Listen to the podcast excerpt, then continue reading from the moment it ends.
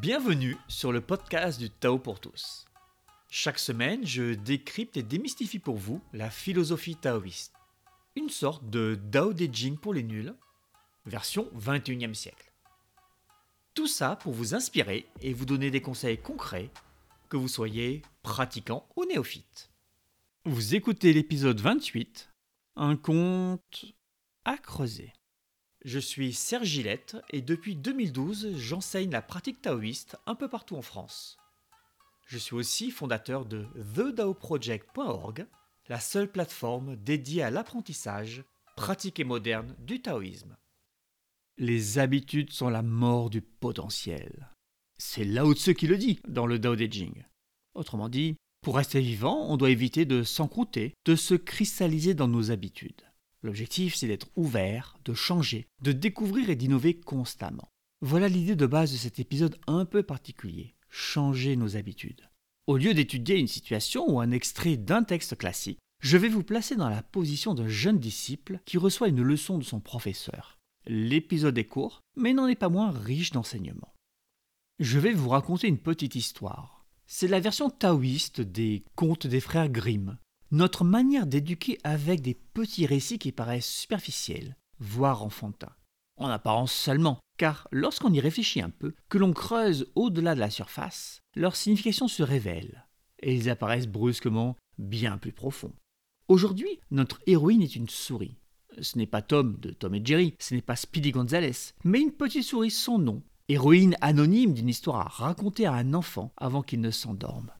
Alors stay tuned, comme dirait Bugs Bunny.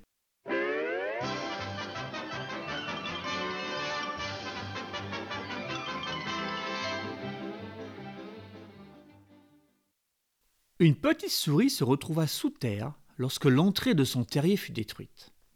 Isolée dans l'ombre, sans eau ni nourriture, notre souris n'avait pas le choix. Elle devait sortir de sa prison et retrouver la surface. Elle choisit une direction, puis avec ses petites griffes se mit à creuser. Elle creusa un moment, mais ne retrouva pas l'air libre. Après avoir poussé un soupir, que fit notre rongeuse? Ce n'était pas le bon chemin, se dit-elle. Elle revient à son point de départ et choisit une autre direction. Elle creusa intensément un moment, mais ne trouva pas plus la surface. Après avoir poussé un second soupir, que fit-elle? Je me suis trompée de chemin. Le prochain sera le bon, dit-elle.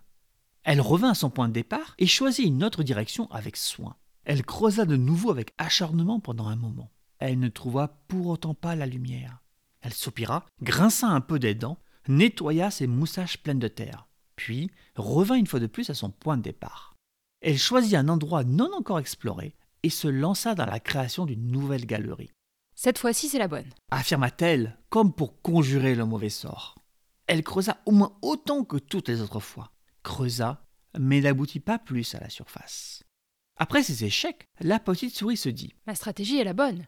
Il suffit juste que j'essaye toutes les directions. Elle creusa un peu au nord, creusa un peu au sud, creusa un peu à l'est, creusa un peu à l'ouest. Elle creusa un peu dans chaque direction, creusa, creusa, puis mourut. N'oubliez pas de faire votre toilette et de bien vous brosser les dents. Faites de beaux rêves. C'est un peu dur les contes pour enfants taoïstes, à l'image de tous les contes. Podane avec son histoire d'inceste, le petit poussé et ses parents qui abandonnent leurs enfants à mourir en pleine forêt, comme un vacancier abandonne son chien sur une aire d'autoroute. Cendrillon qui se fait battre et maltraiter sans pouvoir appeler le 119 enfants battus. Les contes sont nécessairement durs, car ils doivent marquer l'esprit. C'est une stratégie. Ils sont source d'enseignement, et celui-ci doit rester gravé. Quoi de mieux que de choquer pour laisser une impression durable? L'auditeur attentif aura remarqué que j'utilise aussi allègrement ce stratagème. J'espère ainsi que ces enseignements taoïstes, que j'estime être de grande valeur, prendront plus facilement racine dans votre esprit. Que la force du choc mettra en mouvement un processus dans l'esprit de celui qui écoute. Vous comprenez que si j'utilise plus facilement des références de pop culture pour un sujet aussi sérieux, c'est exactement dans ce but. Le grand écart entre Kung Fu Panda et les 8 qualités taoïstes crée cette petite étincelle de surprise, d'amusement, plante cette petite graine qui ne demande qu'à germer. Enfin, c'est ce que je crois. Et je croise les doigts pour avoir raison. Revenons à notre héroïne anonyme, dont le corps se décompose lentement, dans un tunnel de sa fabrication pour le plus grand plaisir de toutes les bactéries et insectes nécrophages. Il s'agit, comme vous l'avez compris, d'une allégorie du pratiquant en herbe. Pardon, je corrige, pas du pratiquant, mais plutôt du chercheur. Il y a en effet une différence fondamentale entre les deux, et c'est ce que tente de mettre en évidence cette histoire. Comme tous les contes taoïstes, on ne vous mâche pas le travail. Ce n'est pas une fable de La Fontaine. Celui-ci estime que vous n'êtes pas assez intelligent pour lire entre les lignes. Il se croit donc obligé de finir par des petits vers pour vous donner la morale, l'enseignement, le fin mot.